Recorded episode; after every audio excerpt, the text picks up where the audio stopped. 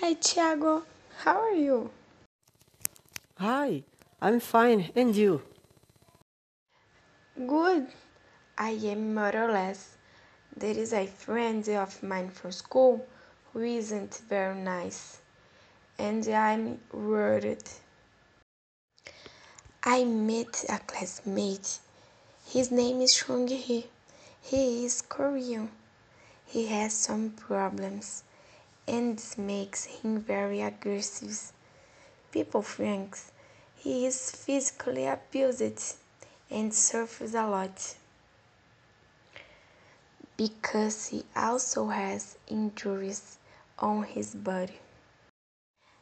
At school, they call his attention a lot because of his behavior, but his emotional problem must continue even outside of school. So we talk about going to visit him and talk to the people who live with him to explain what happened to him and propose an appointment with a psychologist as he can help you. Yes, I, I understand. In my school, there is a girl who is also going through a difficult situation. And is a Egyptian girl who says she is enchanted by the things Brazilian women are free to do.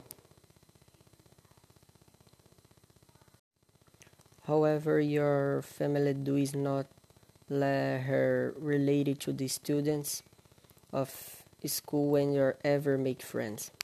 We had the idea of going to her house to talk to her parents, for they at least let us to be friends so that she wouldn't suffer anymore for being alone to school and in your group work.